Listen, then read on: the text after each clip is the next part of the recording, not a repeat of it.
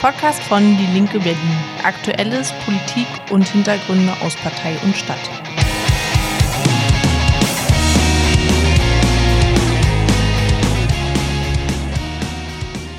Jetzt steigen wir einfach mal ordentlich ein, so ohne hier langes Vorgeplänke. Wir haben ja genug zu tun. Willkommen beim Podcast der Linken Berlin. Danke, Sebastian, dass du mich unterbrochen hast. Dass, dass der Johannes wirklich immer glaubt, dass wir auf dieser übelst beleuchteten äh, Tafel, wenn er mit seinem ganz äh, dünnen, hellen, hellgrünen Stift was draufschreibt, dass irgendjemand das sehen könnte von vier. Ich kann das lesen. Mir reicht das. Also es steht hinter mir, von daher. mm, mm. Ich erwarte das auch nicht. Ich brauche das nur, falls wir irgendwie plötzlich komplett raus sind, dann kann ich darauf gucken und so. weiß, okay, die Themen sind noch drauf. Mir reicht es. Ich erwarte auch nicht, dass ihr diese Schrift lesen könnt. Also das, äh, Ist erstaunlich ordentlich. danke. Das hätte ich jetzt nicht gedacht, dass du das sagst, aber äh, ich nehme das einfach mal so hin. Noch ein zweites Mal. Willkommen beim Mach doch Podcast. einfach der den Podcast alleine, wie letzte Woche. Der macht mich fertig. Hat ja offensichtlich nicht funktioniert. Willkommen beim Podcast der Linken Berlin. Ha! Hallo Johannes. Hi Annika. Guten Tag. Hallo Sebastian. Sebastian hat es gerade angedeutet, wir haben, es ist nicht unsere erste Folge nach der Wahl. Ja, es gab technische Probleme, die, die, die nichts mit mir zu tun haben. ähm, insofern Oh, versuchen wir jetzt es. kriegen wir bestimmt böse E-Mails, die fragen, wo ist die geheime Folge? Was habt ihr Geheimes gesagt? Die, Ja, die- kann man nicht verstehen, weil ähm, jemand die SD-Karte zu früh aus dem Gerät gezogen hat. Wer war denn sowas? Wer macht denn das? Naja, wenn man keine äh, wahnsinnig gute technische Unterstützung durch Sabrina hat, dann passieren halt technische Fehler. Deswegen ist sie heute auch wieder da. Juhu! Und äh, deswegen fangen wir jetzt äh, ähm, nochmal neu an, über die Wahlen zu reden. Und diesmal, glaube ich, müssen wir uns ein bisschen mehr beeilen damit, weil wir haben auch noch äh, neuere Entwicklungen, die wir jetzt mitgehen müssen, damit die Folge dann über die aktuellsten Ereignisse reden kann. Aber fangen wir erstmal von vorne an. Sebastian, ich glaube, die Wahl war am äh, 12. Februar. Gefühlt ist das schon wieder Wochen her. Ja. Das ist auch Wochen her, nicht nur gefühlt, sondern auch objektiv. Ähm, aber trotzdem sollten wir, glaube ich, irgendwie das Ergebnis kurz auswerten. Deswegen halten wir es aber kurz. Was, was sagst du denn? Also, ganz kurz, die Umfragen hatten uns äh, vor der Wahl irgendwo zwischen 10 und 11 Prozent gesehen. Wenn es hochkam, mal 12, aber das war eher selten. Ähm, und ich glaube, wir waren alle am Wahlabend dann doch äh, positiv erleichtert, dass wir mit äh, deutlich leichteren Verlusten ähm, eigentlich ein ziemlich respektables Ergebnis bekommen haben. Es waren am Ende 12,2 Prozent angesichts der Lage der Gesamtformation ähm, des Images der Linken und ihr kennt die Debatten, musst ja nur ins Fernsehen gucken, ähm, ist das tatsächlich ein respektables Ergebnis. Also es gab auch Leute, die gesagt haben, das wird einstellig, unter 10. Ähm, dann hätten wir hier, glaube ich, jetzt ganz andere Debatten. Ähm, wie hat es ein führender Genosse im Landesverband so schön gesagt? Wir haben beim letzten Mal ein blaues Auge bekommen, diesmal auch ein blaues Auge, jetzt haben wir zwei, aber wir stehen noch. Das ist, glaube ich, die Botschaft, äh, die wir von der Berliner Linken aussenden können. Ich finde, man hat die Erleichterung den Leuten auch im Gesicht angesehen auf der Wahlparty. Also es waren alle sehr glücklich und es war aber so eine, so eine übertriebene Freude, weil sie, glaube ich, tatsächlich alle mit deutlich schlechterem Ergebnis Ja. gerechnet haben. Ich glaube, als das Ergebnis verkündet wurde, haben alle gemerkt, okay, eigentlich in, in meinem tiefen Herzen, äh, äh, tief in meinem Herzen habe ich gespürt, das, das wird noch viel, viel schlimmer. Und insofern war die Erleichterung nicht nur zu sehen, sondern auch zu hören, das muss man schon sagen. Ja. Zumindest auf Landesebene. Man muss natürlich auch sagen, in den Bezirken, bei den Bezirksverordnetenversammlungen und auch sozusagen, was die Wahlergebnisse am Ende in der Fläche heißen, ähm, ist es zum Teil natürlich ähm, nicht sehr gut. Also sozusagen die Entwicklung der, der letzten Jahre, dass wir sozusagen in unseren ehemaligen Hochburgen abbauen und dass auch Ostberlin nicht mehr per se linke Land ist. Das hat man jetzt diesmal richtig gemerkt. Ähm, wir haben ähm, außerhalb des S-Bahn-Rings insgesamt noch 10 Prozent. Ähm, im, Im Innenstadtbereich sind es immerhin 18. Also das ist, ähm, die Frage ist nicht mehr sozusagen Ost und West, ne, wie das vielleicht noch vor zehn Jahren war, sondern ähm, tatsächlich drohen wir zur Innenstadtpartei zu werden. Und da unsere Hochburgen, die früheren Hochburgen alle außerhalb des S-Bahn-Rings in, in Ostberlin lagen, drückt das natürlich aufs Gesamtergebnis. So. Also wir haben im S-Bahn-Ring äh, teilweise richtig gute Ergebnisse gehabt. Also Nordneukölln, die sind ja auch die letzten Jahre äh, stark gewachsen. Die haben es zwar knapp wieder verpasst, das erste Direktmandat in Aber über 30 Westdeutschland. Prozent, ja. aber äh, ziemlich bombische Ergebnisse. Aber auch da ist es so, ähm, wie gesagt, Nordneukölln, da kriegst du plötzlich 30 Prozent bei den Erststimmen. Ähm, und sobald du äh, außerhalb des S-Bahn-Rings gehst, äh, fallen die Wahlergebnisse auf äh, 5% runter. So, also das ist wirklich so ein Innen-Außen-Ding. Hat sich ja auch gezeigt, insgesamt bei der Wahl, die CDU hat ja in, außerhalb des S-Bahn-Rings abgesahnt und äh, im S-Bahn-Ring vor allen Dingen die Grünen. Also da gibt es schon also eine Verteilung, die muss man sich mal ganz genau angucken und wir wären klug beraten, ohne dass wir jetzt so eine tiefgehende Analyse davon haben, was da genau passiert ist, aber wären gut beraten zu gucken, wie kriegen wir eigentlich ähm, die Unterstützung auch für unsere linke Politik in den Außenbezirken äh, außerhalb des S-Bahn-Rings. Das muss, glaube ich, also wir erzählen das seit vielen Jahren, man muss auf die Außenbezirke gucken, ähm, aber gerade weil diese Ost-West-Teilung so nicht mehr funktioniert, ist es ähm, insgesamt eine äh, Frage für uns, wie wir ähm, auch außerhalb des S-Bahn-Rings auf Ergebnisse von 15 oder 20 Prozent mal kommen können. Schauen wir uns doch ähm, die Ergebnisse in Bezirken aber noch mal ein bisschen genauer an. Also das Land, äh, ich glaube, da, da ist jetzt mehr oder weniger, ich glaube, es ist jetzt lang genug her, dass dazu alles genug gesagt ist. Da können wir einfach das so stehen lassen. Wir stehen noch. Ähm, aber in den Bezirken haben wir jetzt, äh, glaube ich, auch weiter ähm, an Prozenten verloren. Ich glaube, ähnlich, ähnlich stark verloren wie auf Landesebene meistens, so ein, zwei Prozent. Aber das hat dann auch dazu geführt, dass wir äh, mehrere Fraktionen im, in äh, Bezirksfraktionen, Bezirksverordnetenfraktionen, wie auch immer das nur Ja, wir waren ja beim letzten Mal, ähm, war das 2,6 oder 2,21? Weiß ich gar nicht. Aber sozusagen, wir waren jetzt ähm, ein paar Jahre mit ähm, Fraktionen, also mehr als drei Verordneten, in allen Bezirksparlamenten vertreten. Das ist jetzt nicht mehr. Steglitz-Zehlendorf ganz knapp rausgeflogen, ich glaube 4,8 oder 4,9 Prozent. Ähm, Spandau hat es erwischt und Reinickendorf. Genau, Reinickendorf. da sitzen dann jetzt äh, jeweils nur noch zwei Genossinnen ähm, und halten die linke Fahne hoch. Kannst du sagen, was das für Auswirkungen hat? Also es klingt so nach finanziellen Auswirkungen und Struktur. Ja, dann ist vor allen Dingen für die Arbeit in den ähm, Bezirksverordnetenversammlungen insofern schwierig, weil sie weniger Fraktionsmittel haben oder weniger Gelder haben, ähm, nicht so viel Personal. Also jetzt haben wir auch keine Überschwingen, also keine riesengroßen Apparate oder so, ne? Aber Klar. wenn du sozusagen äh, da zwei MitarbeiterInnen hast, ist das schon gut ähm, für die inhaltliche Zuarbeit, für die Öffentlichkeitsarbeit und und und. Das fällt dann teilweise weg. Das ist natürlich ähm, sehr ärgerlich. Und du hast auch weniger Stimmrecht in den Ausschüssen, nehme ich an, weil wenn man keinen Fraktionsstatus hat. Ja, ja, du darfst nicht mehr alle Ausschüsse genau, besetzen hängen. und du kannst nicht mehr mit äh, in allen Ausschüssen so stimmen, aber fragt mich jetzt nicht im Detail. Ja, aber es hat natürlich eine absolute Auswirkung auf die politische Handhabe. Genau, die Mitsprache ist äh, sozusagen begrenzt dann hm. in den Bezirken. Aber ich habe übrigens, also ich vorhin nochmal Ergebnisse durchgeguckt. Ähm, es gibt äh, ein Wahllokal in Grunewald. Grunewald Forst heißt das. Riesengroßes Gebiet. Äh, da haben wir äh, 1,1 Prozent zugelegt bei den Zweitstimmen. Auch Müssen wir mal gucken, ob irgendein Genosse da hingezogen irgendeine Familie, ein Genosse mit Familie da hingezogen ist oder eine Genossin. Ähm, und die jetzt da ähm, ja, wäre spannend, wie viel mehr das, für uns haben. Wie viel so. das genau in absoluten Zahlen ist, ob das eine Person ist oder drei. Hörerin aus Grunewald, meldet euch. Genau. Auf jeden Fall wäre bist du? zu wissen. Äh, das ist das eine. Wie wirkt sich das Ergebnis auf äh, unsere ähm, bisherigen Bürgermeisterposten aus? Ja, das wird man jetzt sehen. Ähm, also. Es ist kompliziert. Es ist, äh, genau, es ist ein bisschen kompliziert. Also, das ist noch nicht alles klar. Also stärkste Fraktion, in Lichtenberg sind wir stärkste Fraktion noch, ne? Nein. Auch nicht? Nicht mehr. Da sind jetzt die CDU. Ach, stimmt, die CDU, so war das. Genau. Man das, muss natürlich dazu sagen, dass ganz viele von diesen Sachen natürlich alle sozusagen das Landesergebnis der CDU einfach massiv durchgeschlagen hat. Also das ist jetzt, ich glaube, ja, ja. es ist, ist nicht zu viel gesagt, wenn man, wenn man nicht davon ausgehen muss, dass es jetzt daran liegt, dass die CDU in Pankow oder Lichtenberg einfach so krasse Arbeit macht, sondern die hat einfach die 10% zugelegt, die ja, sie halt auch auf Landesebene genau. zugelegt hat. Ja, ja, kannst ja bei uns sehen. Wir haben im äh, Landesergebnis 1,9 in Zweitstimmen äh, nachgegeben. Da kannst du jetzt durch sämtliche Wahlkreise grasen. Da sind überall Zweitstimmen verloren gegangen.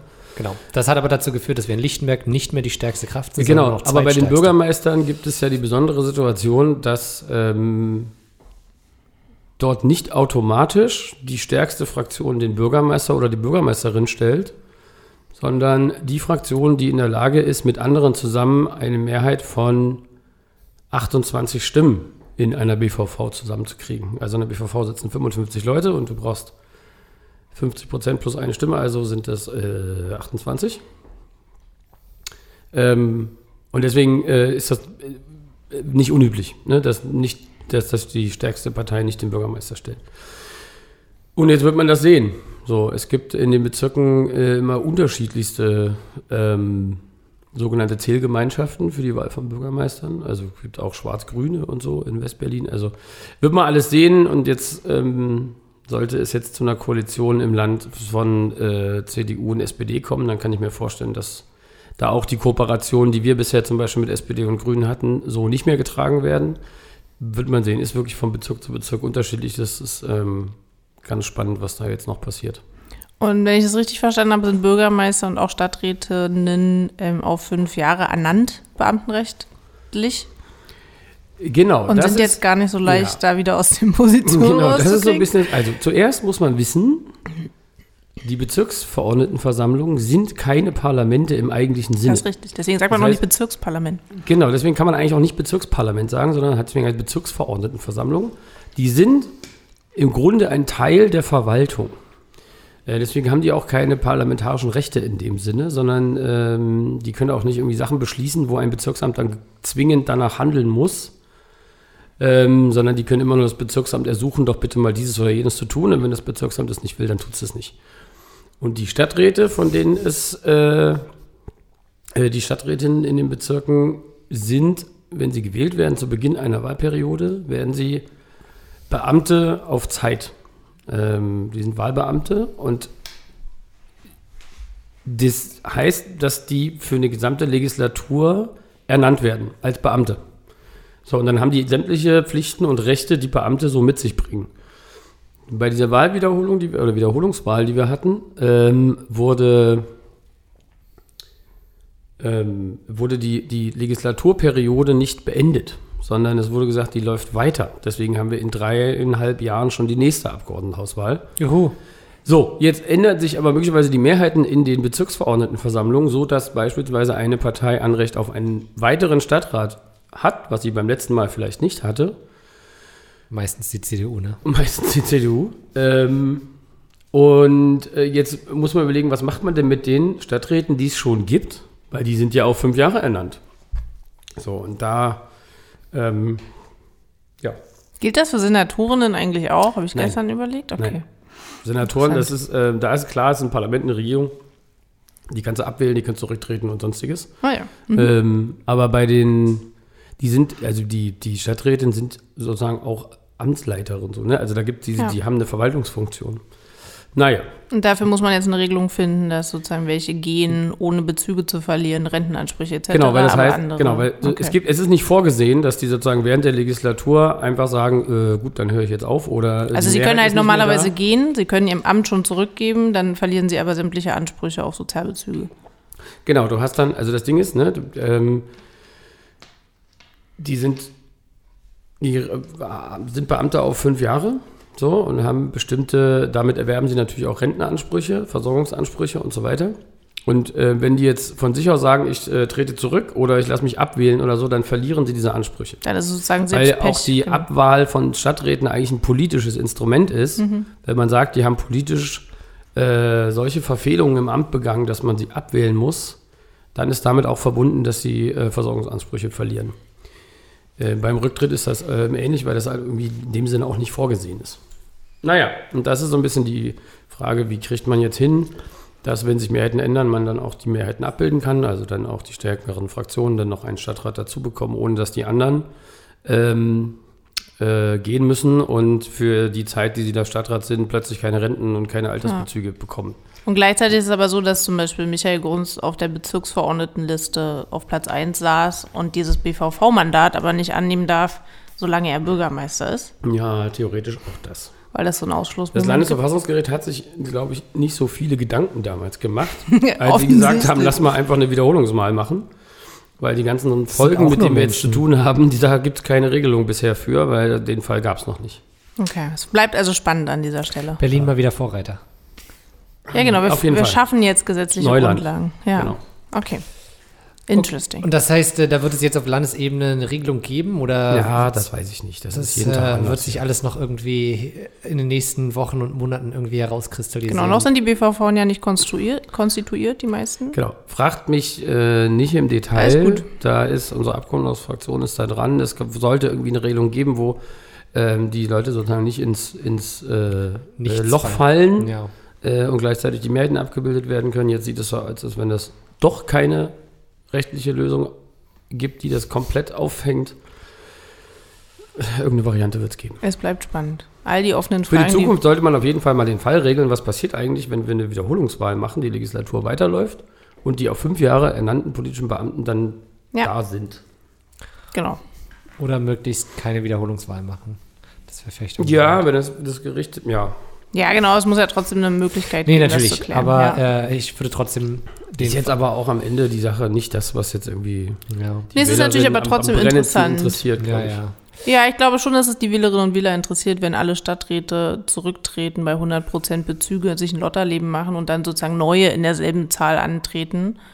Ähm, dann macht das natürlich was. Also es wird natürlich durch Schlagzeilen gehen und dann proben hier Menschen den Aufstand. Ich finde schon, dass es ein Thema werden kann, wenn man es richtig verkackt.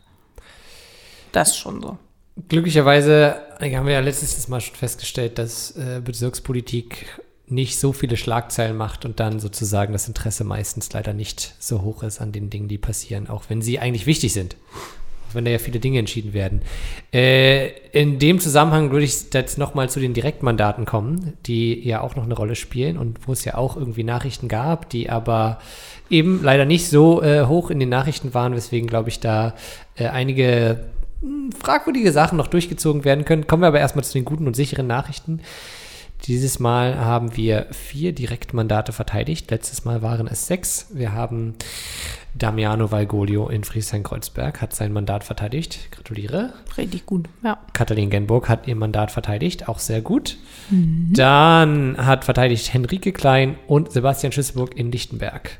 Ja. Die haben beide Herzlichen Glückwunsch. Mega voll gut, ja. das sind äh, sehr gute Nachrichten. Die haben, glaube ich, ähm, teilweise ähnlich viel verloren wie halt auf Landesebene, aber trotzdem halt sehr gute Ergebnisse eingefahren. Das sind also alles gute Dinge. Zwei Mandate haben wir verloren. Das eine ist Manuela Schmidt. Das ist das äh, in Marzahn. Also ein, das ist das, was Sebastian, glaube ich, schon angesprochen hat. das ist, glaube ich, Hellersdorf. Marzahn-Hellersdorf, Entschuldigung. In die Debatte begebe ich mich da nicht. Nee, aber deswegen Es ist muss man die ganzen Doppelnamen sagen. Es ist auf jeden Fall ein Außenbezirk, wo wir eben genau das Problem haben, dass die Linke sozusagen nicht mehr die alte Wählerschicht mobilisieren kann, aus verschiedenen Gründen. Äh, und wo es uns aber auch nicht gelungen ist, neue Wählerschichten zu mobilisieren. Ich glaube, es hat, ich meine, wir haben das, ähm, es ist es ist wirklich schwierig, weil die Wahlbeteiligung ja auch so niedrig ist teilweise in diesen Außenbezirken. Ne? Also wenn dann die, da, da gewinnt dann die CDU plötzlich richtig viel. Äh, Es ist dann teilweise eine Protestwahl, aber man muss halt dazu sagen, gerade auch, weil so viele Migrantinnen und Migranten auch in diese Bezirke ge gezogen sind, da hat sich auch, äh, da ist ja ein gewisser Bevölkerungsaustausch hat ja da stattgefunden. Es ist jetzt nicht mehr nur eine alte Ossi-Schicht wie früher. Ja. Ähm, und, und die ganzen Migranten dürfen halt auch teilweise nicht wählen. Und wenn dann da irgendwie ein Viertel der Leute, die überhaupt dort wohnen, wählen geht, dann, äh, und da geht es ja dann teilweise Wahlkreisen um nur noch ein paar tausend Leute, da kann sich natürlich das Ergebnis schon massiv verschieben. Das heißt, es ist natürlich äh, in dem Sinne nicht verwunderlich, wenn da die SPD, äh, Quatsch, die CDU so krass durchschießt. Ja, da, zu dem Thema kommen wir gleich, SPD, CDU. Aber ja, es ist natürlich dann ähm, nie weiter verwunderlich, dass das sozusagen da das Direktmandat dann verloren geht. Das ist Ich sozusagen meine, das ist jetzt auch, muss ja auch mal irgendwie das einordnen. Ne? Die CDU hat äh, 10% landesweit äh, an Zweitstimmen gewonnen. Ähm, und in den, ähm, in den Nachwahlbefragungen, für, gefragt nach dem Wahlgrund oder so, geben über die Hälfte der CDU-Wähler an, dass sie die aus Protest gewählt haben. Also sozusagen aus Protest, weil äh, vermeintlich die Stadt nicht funktioniert, weil vermeintlich die Regierungs, äh, der Senat irgendwie sich nicht verträgt und, und, und. Also es ist jetzt nicht so, und das ist, glaube ich, so ein Punkt, wir, der für uns nochmal interessant ist, weil die, wir Berlin ja immer eigentlich, also auch bei dieser Wahl, ähm, eine parlamentarisch größte Mehrheit Mitte-Links hat mit SPD, Grünen und Linken. Ähm, das ist die ganzen letzten Jahre so gewesen. Das wird auch äh, erstmal so bleiben. Ich sehe nicht, dass die CDU ähm, jetzt nachhaltig gewählt wird, weil alle den Kai Wegner aus Spandau so toll finden, sondern wie gesagt, da ist wahnsinnig viel Protestwahl dabei. Ähm, Nee, da kann sich Ja. natürlich was drehen, aber es äh, eben, also ich wollte es auch so einordnen, eben gerade weil so wenige Menschen wählen gehen, dass diejenigen, die dann wählen gehen, tatsächlich da sozusagen auch eine Protestwahl gemacht haben. Da kann halt schnell irgendwie was mit, einem- mit einem Direktmandat sich ändern. Deswegen fand ich ja Ja. auch äh, diese Karte, die dann irgendwie so eine ah, schwarz äh, äh, außen und grün innen, wo es halt nur um die Direktmandate geht, sozusagen, die, die komplett ignorieren, dass, okay, das sind halt teilweise Leute, die irgendwie 22 Prozent gewonnen haben und das Direktmandat bekommen haben. Genau. Also, und du musst dir die, die Zahlen nochmal angucken. Also klar, diese Karte draußen, außen schwarz, innen grün, die kennen wir.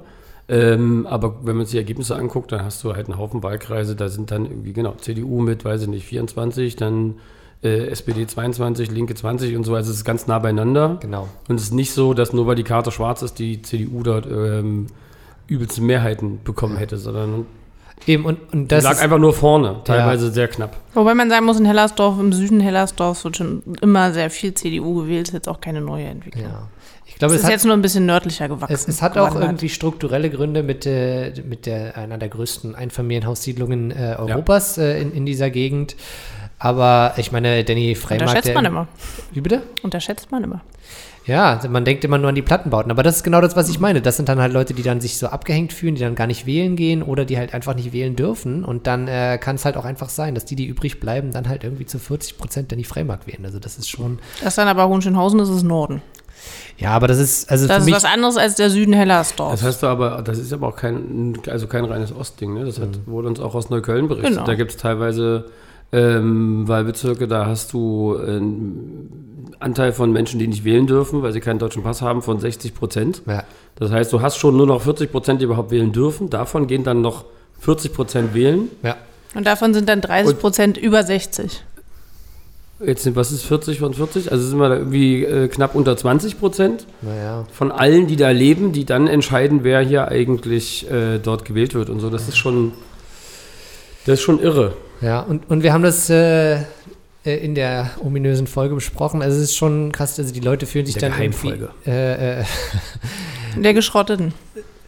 ich bleib bei geheimer Folge. Das, das gefällt mir besser. Äh, die, die Themen, die dann irgendwie eine Rolle spielen, ne? Verkehr und, äh, und dieser Kulturkampf sozusagen, ähm, das sind ja auch genau die Themen, die sozusagen im Wahlkampf dann eine Rolle gespielt haben, wo das dann sozusagen mit dem Direktmandaten kaum noch was zu tun hat, sondern wirklich so die reine Landespolitik irgendwie eine Rolle spielt und dass dann die meisten Leute sich einfach so abgehängt fühlt, dass sie einfach gar nicht mehr wählen gehen. Das ist, glaube ich, das, also ich glaube, du hast recht, Sebastian, wir müssen das wirklich uns nochmal genauer angucken jetzt in den nächsten Wochen und Monaten, was da wie passiert ist. Aber man, man darf halt sozusagen den Verlust von einem Direktmandat auch nicht sozusagen als, als komplett äh, Versagen sehen, sondern muss auch irgendwie strukturellen und äh, politische Gesamtgemengelage sehen. Also ja, es ist ja auch nicht so, dass ähm, ist ja nicht so, dass wenn man mal ein Direktmandat gewinnt, dann ist das Gesetz, dass man das so lange wieder gewinnt, bis man keine Lust mehr hat zu kandidieren. So, ne? Das, also wir hatten wieder diese Hochburgen. Ähm, äh, von der Geschichte, dass wir da mal Hochburgen hatten, die irgendwie einfach sowieso uns gewählt haben, muss man sich mal verabschieden. Also einerseits, weil sozusagen die Parteibindung zurückgeht, weil unsere Hochburg sozusagen zum Teil auch wegstirbt, ähm, weil aber auch das Wahlverhalten so läuft, dass hier eben in der Regel keine Partei mehr irgendwie über 30 Prozent kriegt, sondern das alles sich im Bereich zwischen 15 und äh, 25 Prozent abspielt und dann hast du vier, fünf Parteien und dann äh, ist die Frage, wer da jetzt gerade vorne liegt sozusagen. Ja, Also die, die Zeiten, wo wir mit Wahlkreise mit, äh, weiß ich nicht, 50, 60 Prozent gewonnen haben, die sind vorbei. Die findest du auch bei den anderen kaum noch. Also klar, du hast sie irgendwie äh, weit außerhalb. Gibt es CDU-Wahlkreise, die gewinnen die mit 50, aber äh, das sind dann auch schon sehr prominente Veranstaltungen.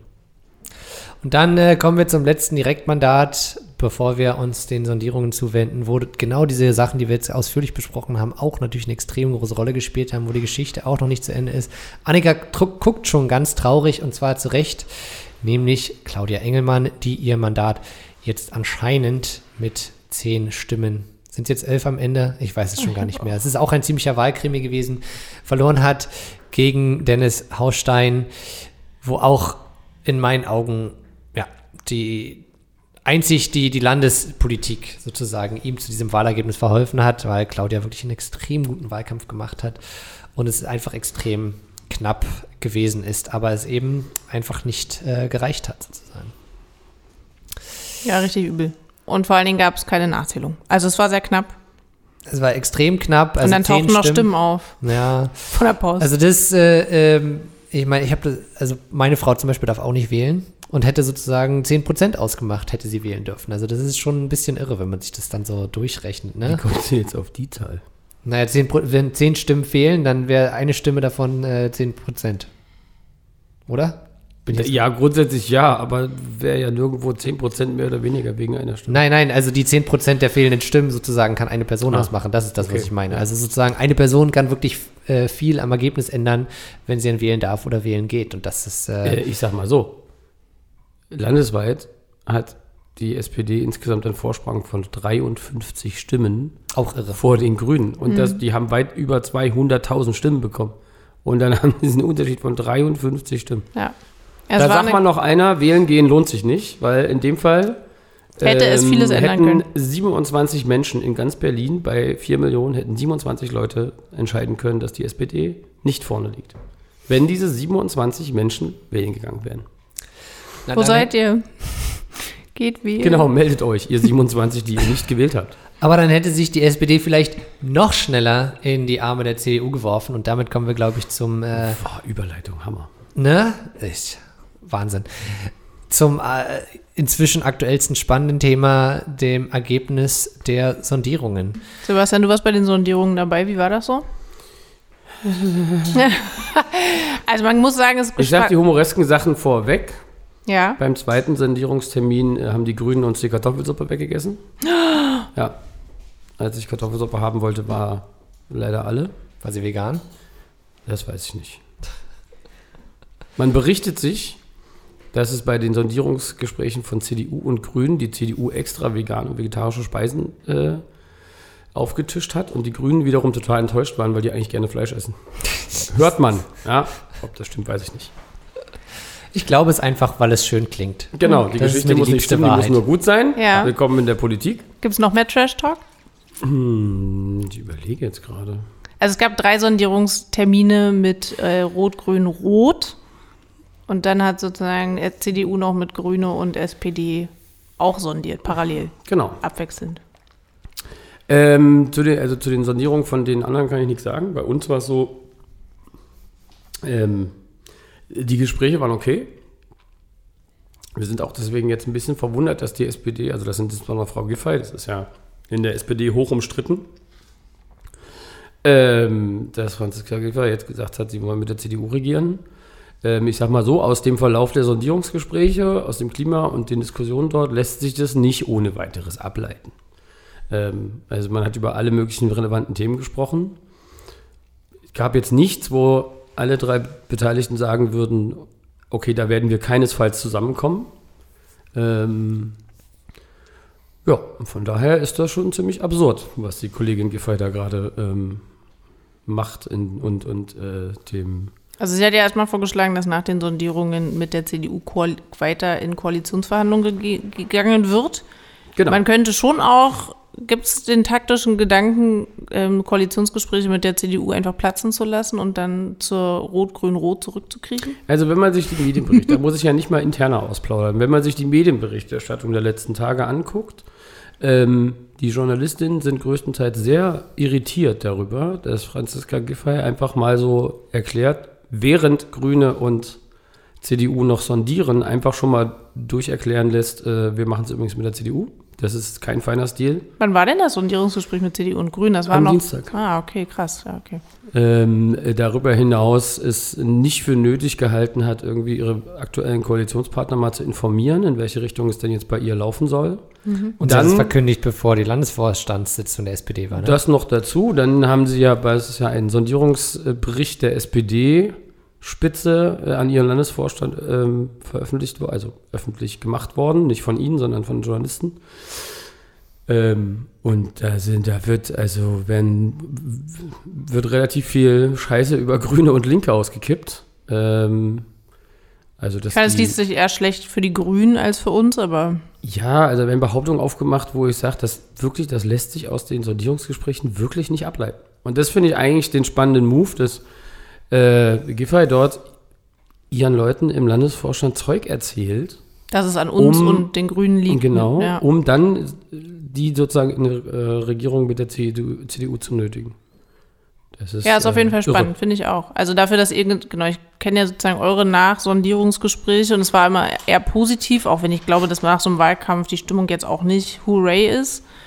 Aber es jetzt, aber- zu, jetzt zu behaupten, dass die Grünen und die Linken scheiße sind oder es mit denen nun mal überhaupt gar nicht mehr weitergeht und der Die Aufbruch haben fehlt. Gründe gesucht und Genau. konstruiert, Ja, um ihre Partei davon zu überzeugen, dass, ähm, dass man jetzt unbedingt mit der CDU regieren muss. Ähm, einer, lustiger Fun Fact, ein, ähm, ein vermeintliches Argument der SPD gegen uns war ja, dass ähm, nicht sicher ist, ob die Partei eigentlich die Entscheidung so trägt in ihrer Breite, die äh, in so einer Koalition getroffen werden müssen. Da sage ich mal nur, unser Landesvorstand hat am Dienstag bei nur einer einzigen Gegenstimme entschieden, Koalitionsgespräche mit CDU, äh, mit SPD und Grünen aufzunehmen. Beim SPD-Landesvorstand haben über ein Drittel der Anwesenden dagegen gestimmt mit der CDU. Also ich glaube, das Problem ist nicht bei unserer Partei, äh, dass hier irgendwas nicht mitgetragen wird, sondern eher bei der SPD. Es wird auch noch spannend. Also äh, die Jusos haben angekündigt, eine große Kampagne dagegen zu machen. genau, es ist ja schon so, dass jetzt Also, auch deren Parteitag entscheiden muss, ob sie überhaupt ein Koalitionsgespräch Ja, die werden mit jetzt der einen CDU. Mitgliederentscheid machen, weil das Kalkül ist, dass die Mitglieder eher einer Koalition mit der CDU stimmen, zustimmen würden als die Aktiven auf dem Landesparteitag. Aber die machen den Mitgliederentscheid nach den Koalitionsverhandlungen. Ja. genau. Aber jetzt muss ja schon noch der Landesparteitag der SPD. Nein. Muss nicht. Nein, nein, das Die machen einfach der Vorstand. Hm. Schade. Und das ist schon, wenn die ganze Tragweite, was das heißt, dass die CDU jetzt im Senat ist und auch noch die Bürgermeister stellt, das wird sich erst in den nächsten Monaten so rausstellen. Wir haben Wenn jetzt euch die Autobahn einen vor die Nase Haufen, gebaut. Haufen Verbände und Initiativen aus der Stadt, die bei sich bei uns sozusagen ausheulen, wenn man so will, Mhm. und sagen, wie Gott, wie schrecklich wird das mit einer CDU? Also insbesondere aus dem Bereich der Migranten-Selbstorganisationen, ähm, die haben richtig Angst. So, das alles, was wir mit Partizipationsgesetz und weiteren Antidiskriminierungssachen, die Lena in den letzten Monaten gemacht hat, die da angeschoben wurden, dass das alles abgeräumt wird. Auch bessere Haftbedingungen, preiswertere, also preiswertere Strafsätze, Tagessätze und so. Das wird Genau, jetzt das wahrscheinlich wird alles wieder wieder abgeräumt. Ja. Ähm, und äh, das ist schon ein Drama. Also ich hoffe ja ein bisschen, also ich kenne so unterschiedliche Stimmen, die sagen, naja gut, in der Opposition kann man noch mal richtig rumpeln und dann müssen die Innis und Verbände halt mal wieder auf die Straße gehen und hier Druck machen. Das kann man natürlich in den drei Jahren machen. Und gleichzeitig weiß ich nicht, also bei Autobahnen zum Beispiel würde ich ja behaupten, schafft es die CDU sehr schnell, äh, die A100 und den nächsten Bauabschnitt einfach so festzuklopfen, dass er dann gebaut wird. Also es gibt jetzt, es gibt jetzt ein- eine spannende Erfahrung, die jetzt auch Leute machen. Wir regieren ja in Berlin seit 2016. Seitdem sind ja auch sehr, sehr viele Leute dazugekommen. Äh, wir haben neue Abgeordnete, die 16, 2016 war die Hälfte der Fraktion neu. Ähm, und da haben wir jetzt auch Leute und einen Haufen Leute, die jetzt zum ersten Mal die Erfahrung machen, was es heißt, nicht in der Regierung zu sein. Und das heißt plötzlich, Sachen nicht mehr aktiv beeinflussen zu können. So, und äh, zu sagen, äh, ja, dann machen wir jetzt ganz viel Druck aus der Opposition. Natürlich machen wir Druck aus der Opposition. Aber es ist ein Unterschied, ob du in einer Senatsverwaltung Dinge tun kannst und Menschen für Menschen mit Menschen aktiv die Stadt verändern Klar. oder ob du da sitzt und sagst, macht das mal bitte, wenn nicht, seid ihr doof. Und die Erfahrung, ähm, Es ist jetzt ein bisschen mehr für den Papierkorb arbeiten, würde man in der Bundestags... Es ist ein bisschen mehr für den Papierkorb arbeiten. Das sind so die das Sachen, die man aus der Bundestagsfraktion hört. in den nächsten Jahren als Partei, äh, in den nächsten zwei, drei Jahren, ähm, es wird schwerer werden mit der öffentlichen Wahrnehmung. Ähm, wir müssen, äh, wir sollten, glaube wir wären gut beraten, wenn wir jetzt die nächsten zwei Jahre nutzen, um mit ähm, unseren gesellschaftlichen Partnern, mit Initiativen, Verbänden, Gewerkschaften und so, ähm, ganz, ganz engen Draht zu halten, um Klar. auch, um auch politische Vorschläge zu entwickeln, mit denen man 2026 die CDU da auch wieder raustreiben kann aus dem Senat. Ja. Ähm, und sich nicht zurücklehnen und zu sagen, wir machen jetzt Opposition und das war's. Nee, genau. Ich glaube Leute schon, dass man als, ja was von uns. als Partei jetzt Politik schärfen muss und nochmal ganz genau hingucken muss, was sind Projekte. Oder auch zu, nochmal zu verkaufen, was hätten wir eigentlich, was haben wir angeschoben, was wird zurückgedreht und was hätten wir noch anschieben können Ja. und wird jetzt entweder gar nicht passieren, auch wenn es vielleicht schon mal angekündigt wurde. Also ich glaube schon, dass man den Menschen klar machen muss, wie sehr das eine Verschlechterung bedeutet. Das hätte man, glaube ich, auch schon mal vorher machen können. Ähm, zu sagen, ey, wenn hier ein Rechtsruck passiert, dann passiert im Übrigen die Verschlechterung für die meisten Menschen und dann sind es aber nicht mal wir drei, sondern vor allen Dingen unsere migrantischen Mitbürgerinnen und die ganzen Geflohenen, die hierher gekommen sind, um irgendwie einen Safe Space zu haben. Und dann kommt Kai und sagt, pff, verpisst euch. Also Ja, ich meine, nicht nur das, ich meine, das ist auch das 9-Euro-Sozialticket, Klar. für das wir so gekämpft haben, was hier Leuten ernsthafte Entlastung gebracht hat. Weg, das findet sich bei denen nicht mehr. es wird es nicht Mieterberatung. weitergeben. Ja, Ähm, gespannt. Ich meine, Obwohl Aber ich finde, meine dass das- aber dass die Aufgabe jetzt ist, sich auf 2026 zu konzentrieren, es in den Blick zu nehmen und die mit denen, die Verbänden und mit den Leuten in der Stadt, die was von uns erwarten, die erwarten, dass wir real die Politik für sie verändern, äh, mit denen zusammen jetzt neue Vorschläge zu entwickeln, um 2026 auch überzeugend äh, gegen die Mhm. CDU zu sagen, Berlin ist eigentlich eine Stadt, die links tickt äh, und die sozial tickt und ökologisch und das muss sich jetzt wieder abbilden. Ähm, und äh, ja, also wird ein bisschen Umgewöhnung für uns, glaube ich. Aber äh, politisch und auch taktisch ist, ähm, ist die CDU und ist Kai Wegner jetzt der Hauptgegner für die nächsten drei Jahre. Wir haben uns ja immer so dran gewöhnt, so gegen die SPD zu sticheln. Aber wenn es um die Frage der Zukunft der Stadt geht, dann prügel ist, gerne ist, gegen ist, rechts. ist die Mhm. CDU hier unser Hauptgegner für die nächsten drei Jahre und es gilt, die da möglichst schnell wieder rauszutreiben. Genau, aber trotzdem eigenes Profil zu schärfen und eigene Politik nach vorne zu stellen. Also ich finde ja, das Sondierungspapier von SPD und CDU liest sich ja auch ein bisschen so, als gäbe, als hätte sich die CDU etwas unter Wert verkauft, um auf jeden Fall den Bürgermeister stellen zu können. Siehst du das nicht so? Also es Doch, wirkt doch, das so ein haben wir, bisschen. doch, doch, das haben, das haben wir, äh, haben wir gehört aus den äh, Verhandlungsgruppen von sowohl SPD als auch Grünen, dass die CDU ihnen quasi alles angeboten hat, was sie wollten, also fast, weil natürlich die CDU auch davon ausgehen musste, die Alternative ist Weiterführung von Rot-Grün-Rot. Und dann wäre sie zwar Wahlsieger gewesen, aber hätte trotzdem nicht in der Regierung stattgefunden. Deswegen haben sie sehr viele Zugeständnisse an die beiden gemacht. Rein taktisch wird es jetzt nochmal interessant, ähm, weil wenn die SPD und die CDU jetzt die Koalitionsverhandlungen nicht erfolgreich abschließen, ähm, dann gibt es für Franziska Giffey keinen Weg mehr zurück. Ja, Also so wie sie in den letzten Tagen agiert hat, gegenüber ihrer eigenen Partei, gegenüber uns, gegenüber den Grünen, äh, ist mir schlechtweg, sch- schlichtweg nicht denkbar, wie wir eine Koalition fortsetzen, wo Franziska Giffey dabei ist. aber sie hat doch auch schon angekündigt, Und- wenn es jetzt nicht klappt, dass sie dann den Landesvorsitz abgibt und so, oder? Naja, Also wenn, wenn die hat, sie hat gesagt, wenn der Landesvorstand gestern Abend, wenn der ihr nicht folgt, in die, mit der, ähm, in die Verhandlung mit der CDU, CDU zu gehen, dann würde sie zurücktreten. Ist immer auch ein wahnsinnig gutes politisches Argument. Das sagt man immer Super, dann, ne? wenn man keine mehr hat. Dann Find sagt man, dann gehe ich aber. Ja. Ähm, und das heißt aber für die Verhandlungen von SPD und CDU jetzt, dass die CDU natürlich alles Mögliche nochmal aufmachen kann. So. Und weil es gibt für die SPD mit Giffey zumindest keinen Weg mehr in die andere Koalition. Das heißt, das muss jetzt klappen. Die SPD muss erfolgreiche Koalitionsverhandlungen mit der CDU machen. Und das weiß die CDU. Ähm, wenn ich also Kai Wegner wäre, würde ich jetzt nochmal die Verhandlungen äh, sehr intensiv nutzen, um nochmal zu gucken, ob man ihnen wirklich so viel zugesteht oder nicht. Und die Also SPD hat keine uns- Wahl. Also gucken wir uns den Koalitionsvertrag von dieser gruseligen Koalition dann mal an und entscheiden dann mal, wie unser Urteil darüber ist. Aber wir haben trotzdem morgen Parteitag. Also wir haben schon am Freitag noch einen kleinen außergewöhnlichen Parteitag, um was zu machen. Ist schon noch Wahlauswertung und Außergewöhnlich, gefällt mir gut. Naja, es ist so außer, Ne, wir aus, haben- wir aus der ja Reihe schon, Wir tanzen. haben ja schon vor der Wahl ähm, diesen Termin gesetzt, weil wir gesagt natürlich müssen wir nach einer Wahl ähm, einen Parteitag machen. Nicht groß, ganztägig, sondern Freitagabend für zwei oder drei Stunden, ähm, wo man sich mal austauschen können über das Wahlergebnis, über das, was jetzt so ansteht. Ähm, das ist, machen wir jedes Mal. So, ursprünglich hatten wir vor, äh, auch darüber zu entscheiden, ob wir Koalitionsverhandlungen aufnehmen mit, ähm, mit SPD und Grünen. Hatten auch im Landesvorstand uns am Dienstag dort bei nur einer Gegenstimme, ich habe es erwähnt, äh, dafür ausgesprochen. Ähm, den Antrag werden wir jetzt nicht zur Abstimmung stellen, ähm, weil es gerade keine, äh, keine Signale gibt von den anderen Parteien, dass wir das machen. Aber Sebastian, du hast jetzt schon angesprochen, sozusagen, da wird nochmal nachverhandelt äh, äh, oder Es wird überhaupt erstmal verhandelt. Genau, es wird überhaupt, aber Vielleicht muss man das wenn auch die, mal klar machen, weil das, das ist vielleicht noch der Satz, weil wir haben das in der eigenen Partei auch. Viele Leute erleben das alle auch zum ersten Mal, was passiert da eigentlich? Und ähm, dann ist der Reiz immer zu sagen, äh, wir müssen jetzt ganz viele Sachen beschließen, was ist jetzt, äh, was darf jetzt in Verhandlungen und Sondierungen passieren und was nicht und so.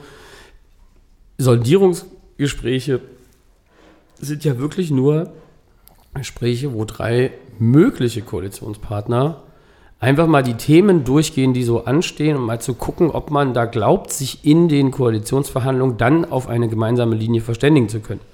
Da findet noch überhaupt gar keine Verhandlung über, den konkrete, über das konkrete Ergebnis statt.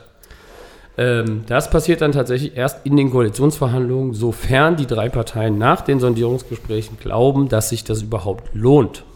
In dem Fall sind es jetzt nur noch zwei Parteien. Ja, in dem Fall sind es noch zwei. Ähm, aber eben, ich glaube, man sollte ja auch abseits von, von also es gibt jetzt, glaube ich, ganz viel im Internet natürlich irgendwie entsetzen, schockieren, irgendwie so, ein, so, eine Aufregung, irgendwie, oh Gott, jetzt kommt irgendwie der krasse Rollback, aber jetzt mal irgendwie auch das so, äh, sich ruhig anzugucken, was da passieren könnte. Du hast jetzt angedeutet, möglicherweise versucht die CDU da jetzt nochmal nachzuverhandeln.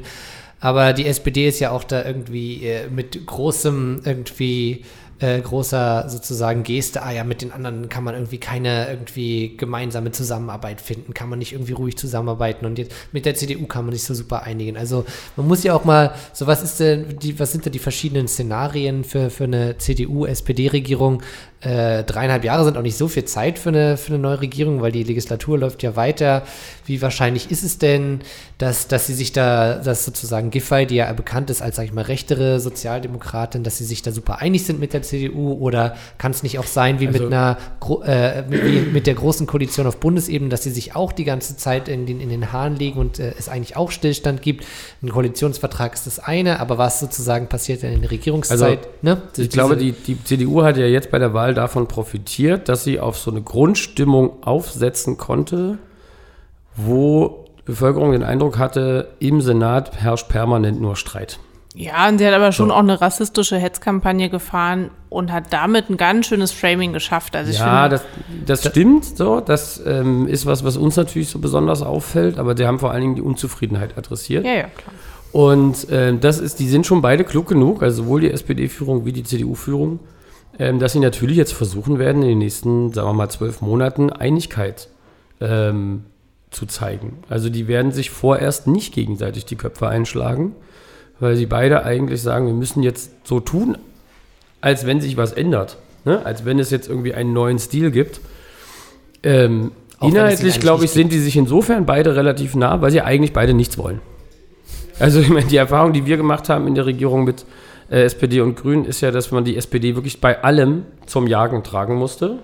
Weil im Grunde wollen die einfach eigentlich, dass sich nicht viel verändert. So, alle paar Jahre mal die Zielzahlen für Wohnungsbau hochschrauben, damit man so tut, als würde man was machen. Aber äh, so, ne? Verkehrswende, ah oh, ja, nee, lieber nicht. Und da gibt es ja noch die anderen mit dem Auto und so, ach oh, nee, da können wir lieber nichts machen. So, äh, Wohnungsbau hart regulieren, äh, Wohnungsunternehmen regulieren, oh nee, dann bauen die nicht mehr und so. Hinterher merkst du, die bauen trotzdem nicht, naja, aber wir können nicht Konfrontation machen.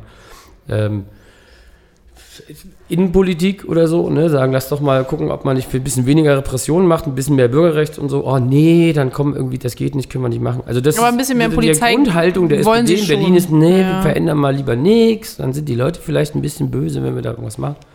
Gegen, da musste man immer gegen ankämpfen. Und äh, da treffen sich natürlich mit der CDU. Eigentlich. Weil die CDU will auch nicht viel. Also die erzählen, die wollen, dass die Stadt funktioniert. Ja, okay. Ähm, ja, eben, es ist sozusagen eine große Behauptung. Okay, das heißt. Äh, deswegen, ich erwarte nicht, dass es da großen Stress gibt in ja. den ersten Jahren, sondern ich erwarte, dass die real, die werden auch viele Sachen weitermachen. Das 29-Euro-Ticket wird es weitergeben und so. Ähm, da wird auch die SPD wird sagen, wir sind jetzt irgendwie der soziale Part in der genau, Regierung. Genau, sie werden sich ganz schön auf auch unsere Projekte setzen und sagen, ja, wir haben es erfunden, wie immer. Genau, ja, das ist ja Standard, genau. genau. Ähm, aber ich habe eine ganz praktische Frage, weil ich sie jetzt auch ständig gestellt bekomme. Was passiert denn mit unseren Senatorinnen? Die ähm, haben wir ähm, jetzt nicht ich mehr. Ich verrate, glaube ich, kein Geheimnis, wenn ich sage, die sind bald keine mehr. Genau. Die gehen dann einfach, samt Team, die sind dann alle, oder alle keinen Job mehr.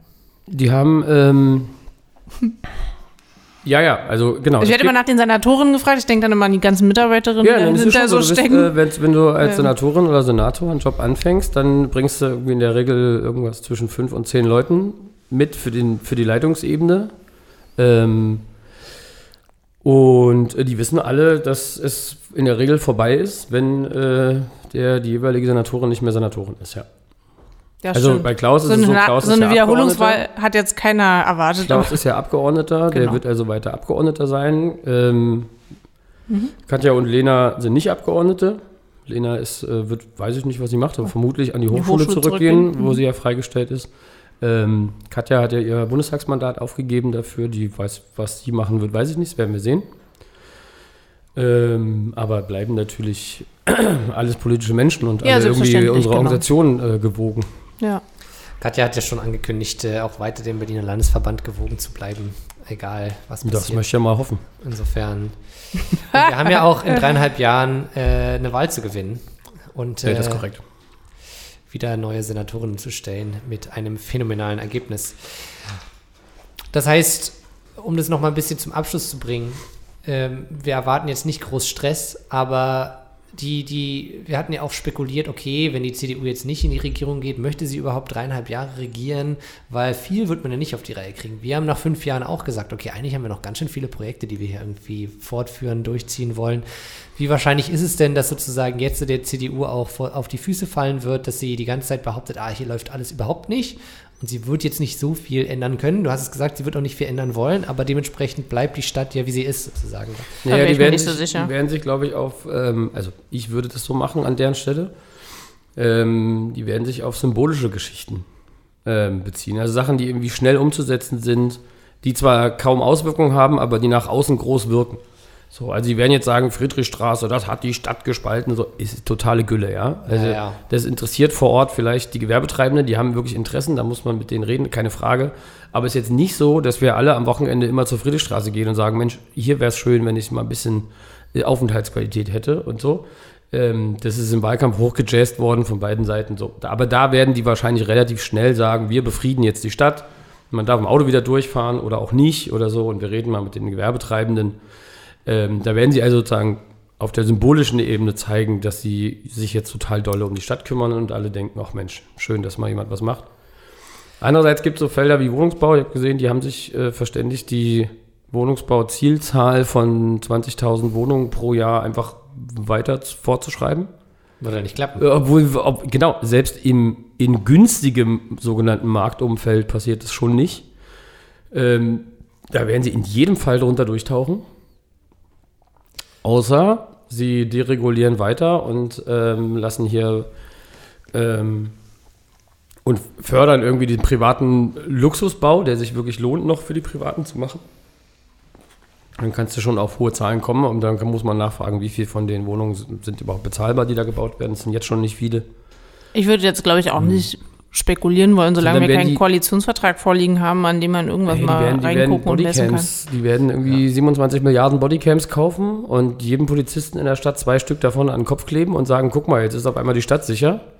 Ähm, real ändert sich für die Sicherheit der Berlinerin null, gar nichts dadurch, aber sie können sozusagen auf der symbolischen Ebene was machen. Ja, aber das muss man so genau, eine Geschichte das ist dann unsere Aufgabe, das, Monaten. ja, aber es ist unsere Aufgabe, das auch zu enttarnen und zu sagen, Ja, ey, es läuft aber nicht. genau deswegen spreche ich das ja an. Also du hast recht, es irgendwie gibt jetzt keinen Koalitionsvertrag, aber man genau, kann wir ja müssen über sozusagen- uns reden und nicht über, also man, auch man wenn kann wir jetzt der aber CDU irgendwie ab- davon ausgehen, irgendwie, dass die, die CDU, SPD auch in einem bestimmten strukturellen Rahmenbedingungen agiert und wir können jetzt sagen, okay, sie haben jetzt den Wahlkampf auch damit gewonnen, dass sie diesen Kulturkampf geführt haben und sie werden ihn vermutlich weiterführen äh, und, und für uns ist jetzt die Aufgabe auch darüber nachzudenken und ich habe jetzt darauf auch keine finale Antwort, aber das ist sozusagen für uns als Partei, äh, äh, wie wir es schaffen, von dem Kulturkampf wegzukommen zu den eigentlich zentralen Fragen, die die Berlinerinnen und Berliner bewegen, wie eben die Wohnungsfrage, die ja irgendwie für unsere Wählerinnen gerade eine, eine sehr wichtige Rolle spielte, wie es da für uns gelingt, sozusagen das weiter in den Vordergrund zu stellen. So das, das sind so ähm, ich habe das jetzt auch gar nicht angesprochen, um jetzt irgendwie die krasse, irgendwie den Zeitplan zu haben für die nächsten dreieinhalb Jahre, aber um so irgendwie, glaube ich, für Gedanken irgendwie anzuregen,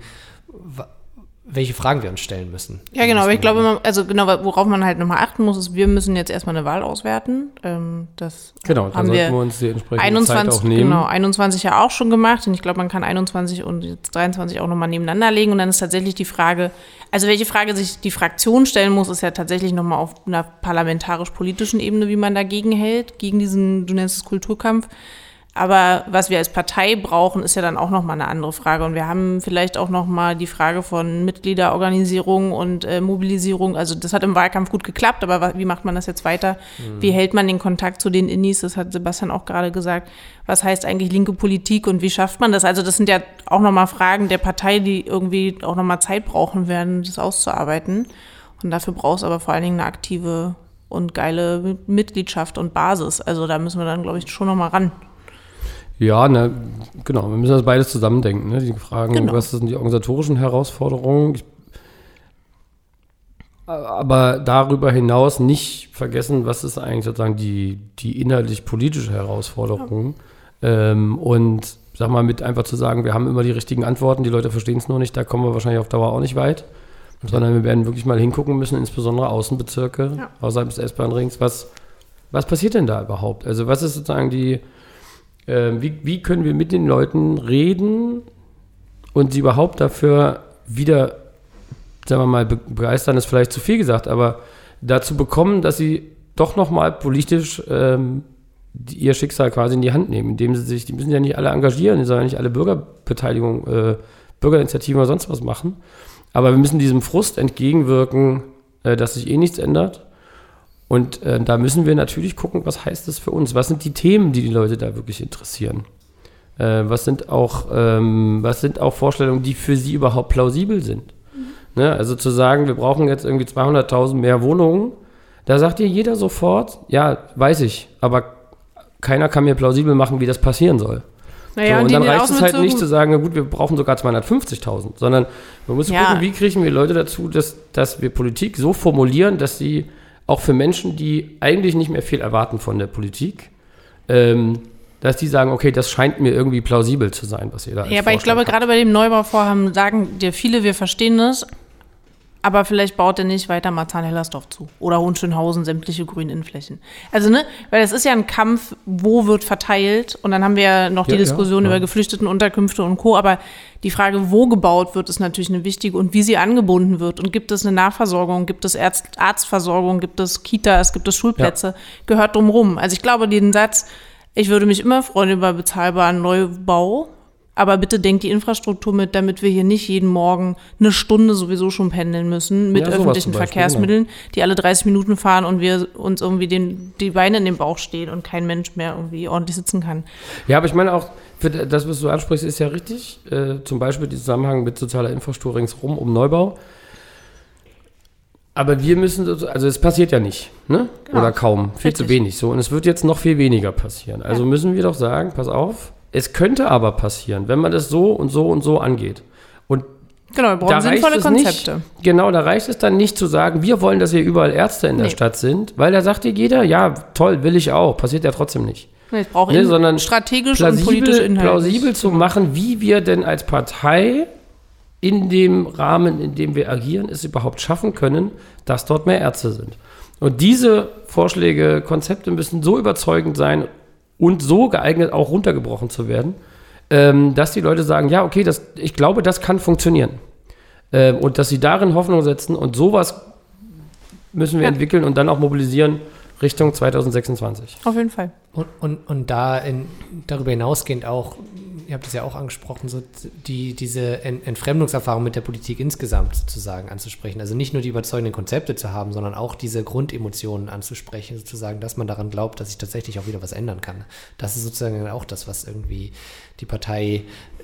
Also das ist, das ist schwierig. Ich Ich glaube, weiß nicht, ob das Aufgabe der Partei ist. Es ist ein total schwieriges Unterfangen, das zu tun. Ist dann eher so ein. ich, ich glaube tatsächlich Gesamtding. insofern, ähm, wir, wir, ich weiß nicht, ob es halt ausreicht, wenn wir nur um, um diejenigen Wählerstimmen konkurrieren, die tatsächlich wählen gehen. Es geht ja auch darum, also nicht den, also ich glaube auch nicht, dass wir das alleine schaffen können, aber es ist schon äh, unser Versuch, Leute anzusprechen, ne? wie, wie Ja, man muss halt Politikangebote machen. Ne? Ja. Du musst es greifbar machen. Es nützt halt nicht, ein Strategiepapier zu schreiben und ein Konzept aufzuschreiben, wie die Nahversorgung funktioniert, sondern du musst vor Ort natürlich ganz greifbar Angebote machen. Also ich, wenn wir uns die KPÖ in Graz, die ja so durch die Decke gegangen ist, angucken, also die geben so Mini-Kredite, also tatsächlich eher Bargeld raus, um Leuten die Waschmaschine, die kaputt gegangen ist, zu bezahlen. Ähm, Und da wird nicht hinterher, also da wird nicht gefragt, äh, bist du sicher, dass du eine neue Waschmaschine brauchst, sondern die wissen, das Sozialsystem ist so scheiße, dass die Leute halt keine Waschmaschine genehmigt bekommen, obwohl sie auf schlimmstem Hartz-IV-Niveau sitzen, wenn man das mit Deutschland vergleicht. Und natürlich brauchst wieder wir haben ja mal diesen ganz schlimmen Diskurs über, wer, wer ist denn jetzt Kümmererpartei, die AfD oder die Linke? Und natürlich braucht aber, brauchen wir einen Politikansatz, der greifbar ist. Es sind keine intellektuellen Debatten und dann müssen wir es sozusagen auch noch in andere Sprachen übersetzen, damit wir noch mehr Menschen erreichen und dann uns tatsächlich dafür einsetzen, dass die auch wählen gehen können. Das wird jetzt wahrscheinlich eher noch schwieriger, aber es muss ja ein Verständnis dafür geben, was macht Politik für mich?